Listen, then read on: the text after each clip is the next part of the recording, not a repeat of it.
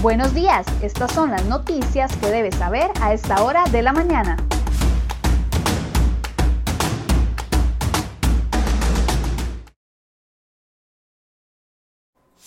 7 con 23 minutos de la mañana, muy buenos días, gracias por acompañarnos en Cero Hoy Noticias. Vamos de inmediato con una actualización de las noticias más importantes y de la portada de cereoy.com para el día de hoy.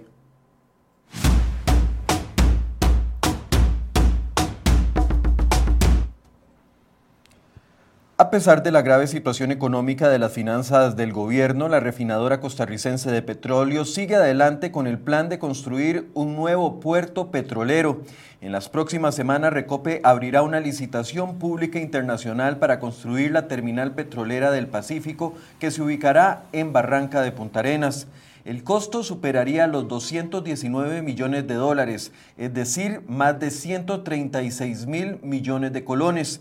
Recope pondría un 20% de la inversión total, mientras que el 80% restante saldría de un préstamo, un fideicomiso o alguna otra figura de financiamiento.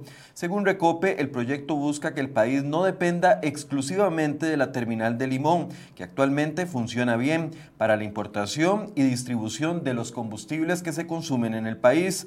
Las obras comprenden tanques de almacenamiento, cargueros y sistemas auxiliares y se importará gas licuado, diésel y gasolina. En la portada de cereoy.com le traemos el reporte completo sobre esta obra. Desde antes de la pandemia, varios índices económicos y, sociales venían en deterioro y con la crisis se terminaron de caer, dejando hundidas a miles de familias en angustia e incertidumbre. Entre los índices más preocupantes están el incremento en el desempleo y en la pobreza y la caída de la actividad económica. Así lo demuestra un análisis del programa Estado de la Nación que señala un grave deterioro del desarrollo humano en el país. Por ejemplo, la actividad económica cayó a los mismos niveles del año 2015. En una medición que se hizo en los primeros tres meses de la pandemia, Costa Rica retrocedió en actividad económica cinco años. Antes de la pandemia, el desempleo tenía una cifra muy alta del 12.5%, comparada muy solamente con la de los años 90. Actualmente se ubica en más de 18%. Quiere decir que retrocedimos más de 30 años en índices de desempleo. Y por último, la lucha contra la pobreza también retrocedió a los mismos niveles de hace 30 años. Hoy podrá encontrar un reporte completo del estado de la nación en nuestra portada. Pero está consciente el gobierno y los diputados del PAC de las graves consecuencias que podría traer al país algunas de sus políticas negociadas con el Fondo Monetario Internacional. La semana anterior, el diputado del PAC, Luis Ramón Carranza, defendió acá en enfoque la labor del gobierno y el índice de desempleo de 18.5% que actualmente se mantiene, y lo hizo utilizando datos falsos de otros países. Incluso puso en duda las proyecciones oficiales del Fondo Monetario Internacional que señalaban a Costa Rica como el peor país en toda América Latina para tener un desempleo muy alto, solamente superado por Venezuela.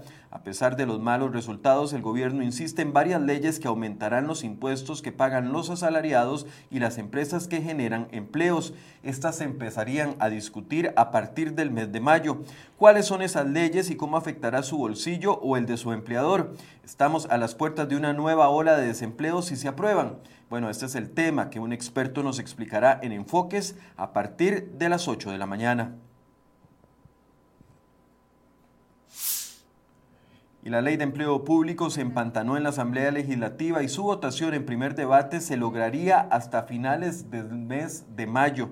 La aprobación dependerá de que cuente con los 38 votos necesarios, ya que esta ley necesita una mayoría calificada. El cronograma se afectó por la suspensión de las sesiones de esta semana, la llegada del cambio de directorio el primero de mayo y la rendición de cuentas del presidente el 4 de mayo. Casa Presidencial contaba con tener la ley aprobada antes del 30 de abril, pero el proceso se podría reanudar hasta el 10 de mayo y quedan pendientes muchos pasos, como por ejemplo queda pendiente la discusión de 45 mociones de revisión presentadas presentadas por los diputados Welmer Ramos y José María Villalta. Además, debe de ir a consulta a las instituciones involucradas por un plazo de 10 días. Y falta también la discusión por el fondo, donde cada uno de los 57 diputados podrá hacer uso de la palabra por 20 minutos.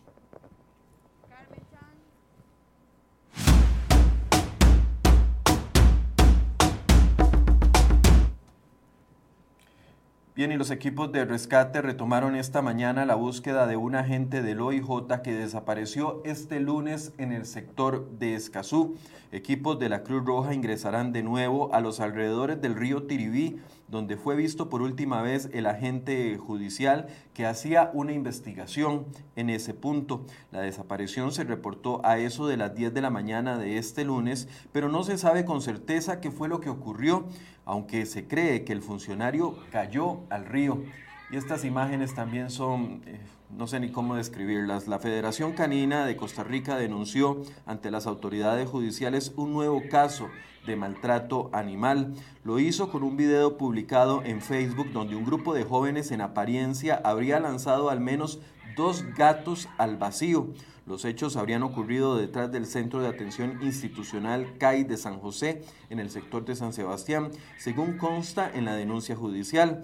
La organización solicitó a quienes tengan información relacionada con este caso comunicarse al número telefónico 7010-0575. Se lo repito, 7010-0575 del OIJ para tratar de encontrar a los responsables, ya que ahorita la denuncia está contra persona ignorada.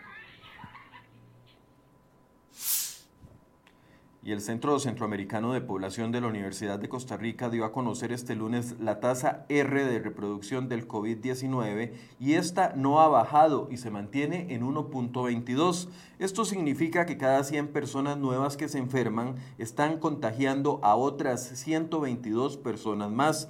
Esta situación es alarmante ya que complica aplanar la curva de contagios. Si esta cifra continúa a ese nivel, los expertos prevén que dentro de un mes el país tendrá más de 3.000 casos diarios en promedio, 1.800 personas hospitalizadas y 850 de ellas van a ocupar una unidad de cuidados intensivos.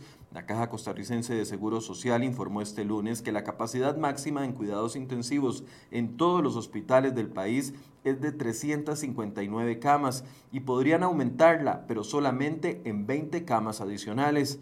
Esperan que la restricción vehicular nocturna que inicia esta noche a partir de las 9 ayude a rebajar la cantidad de contagios y la saturación de los hospitales. A este lunes solo quedaban libres cinco camas para los enfermos más graves de COVID-19 en los hospitales y el domingo murieron 16 personas.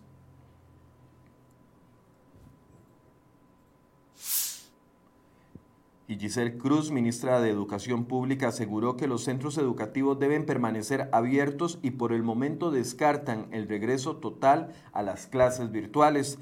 Para la jerarca, cerrarlos nuevamente, como se hizo en el año 2020, perjudicaría más a los estudiantes y comprometería su futuro. La ministra indicó que ya están haciendo todos los esfuerzos para garantizar el cumplimiento de los protocolos sanitarios dentro de los centros educativos y la continuidad del modelo de educación combinada es afectar permanentemente su desarrollo cognitivo y social, truncar su futuro y dejar de proteger a muchos de ellos en condiciones vulnerables, dijo la ministra.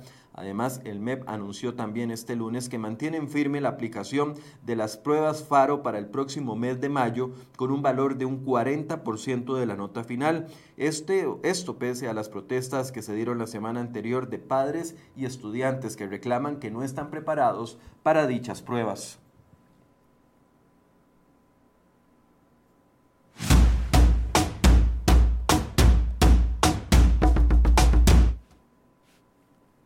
Bueno, en medio de este panorama, una noticia buena, luego de tocar fondo y atravesar en 2020 eh, gran incertidumbre, la colocación de créditos para construir viviendas parece vislumbrar una leve recuperación. Para el arranque de este año, la, la colocación de préstamos para construir viviendas ya está alcanzando cifras de crecimiento similares a la época antes de la pandemia.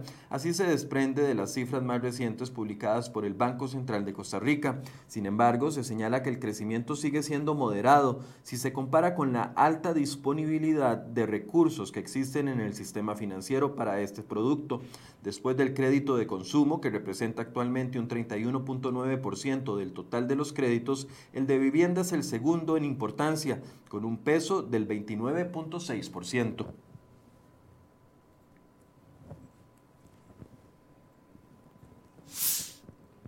y la Contraloría General de la República estudia una apelación a un proceso de contratación que hizo la Superintendencia de Telecomunicaciones de Costa Rica, SUTEL.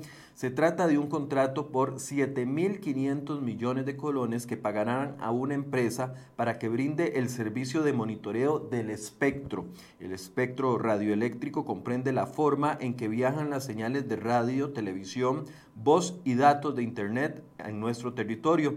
La empresa que se quejó alega que el Consejo de Sutel descartó a otras tres empresas y solamente dejó a una en condición de ser precalificada para participar de la licitación. Por su parte, Sutel asegura que las otras empresas no cumplían con la experiencia necesaria. La palabra final la tendrá la Contraloría.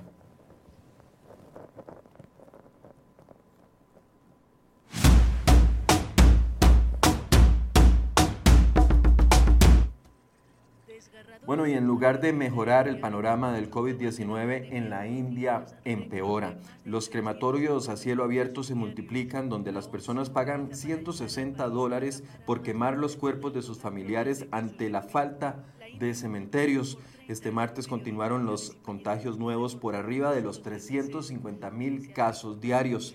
La India ha multiplicado por 30 el promedio de infecciones y fallecidos que reportaba hace solamente tres meses. Pese a su importante industria farmacéutica, el país afronta la escasez de oxígeno y de medicamentos para tratar a los pacientes moderados y graves.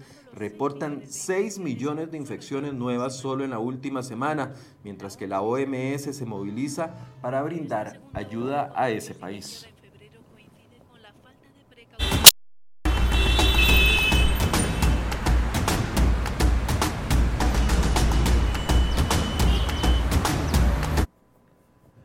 Hacemos un breve recorrido por las condiciones del tránsito. Si, mientras ustedes ven las cámaras en diferentes puntos del país, les recuerdo tres cosas importantes. La número uno es que a partir de las 9 de la noche ya hoy rige la restricción vehicular sanitaria desde las 9 hasta las 5 de la mañana. Si usted no tiene carta o no la tiene actualizada, la carta de excepción, es mejor que lo haga hoy mismo o se expone a una multa de 110 mil colones. También eh, para los vecinos de Cartago hubo buenas noticias. Ayer eh, se inauguró los nuevos trenes, se van a ir inaugurando en los diferentes servicios. Ayer le tocó a Cartago los trenes nuevos y estas personas van a poder contar con un servicio de mejor calidad. Y por último, si usted tiene que circular por la rotonda de las garantías sociales en Zapote, preste atención porque además eh, en ese punto están instalando el monumento que antes estaba ahí, que había sido deteriorado y que se había quitado para restaurarlo. Bueno, en estos días están reinstalándolo y esto va a obligar a paso regulado en la zona. Así que es mejor que tome sus precauciones porque va a haber maquinaria pesada moviendo las grandes eh, esculturas que ahí van a quedar fijas. Mientras tanto, bueno, vemos condiciones buenas del tránsito y también del clima para este martes.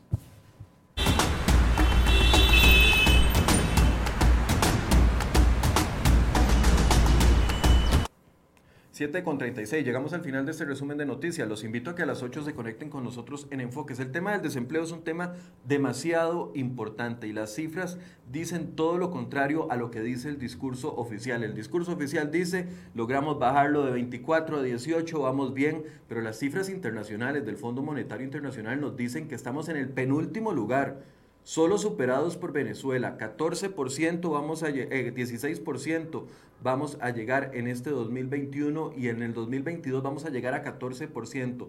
Todavía cifras más altas de las que teníamos hace 30 años en los años 90 en temas de desempleo. Y si se aplican las nuevas leyes que impulsa el gobierno con respecto a los salarios y a las empresas, algunos dicen que esto podría aumentar el problema. Bueno, lo vamos a discutir hoy a partir de las 8 de la mañana en Enfoques. Un experto en leyes y un experto tributario, un abogado experto tributario, nos va a explicar cómo afectarán esas leyes el ingreso y también el desempleo en el país. Así que los invito a que se conecten con nosotros y me ayuden a hacer esta entrevista en conjunto. Muy buenos días.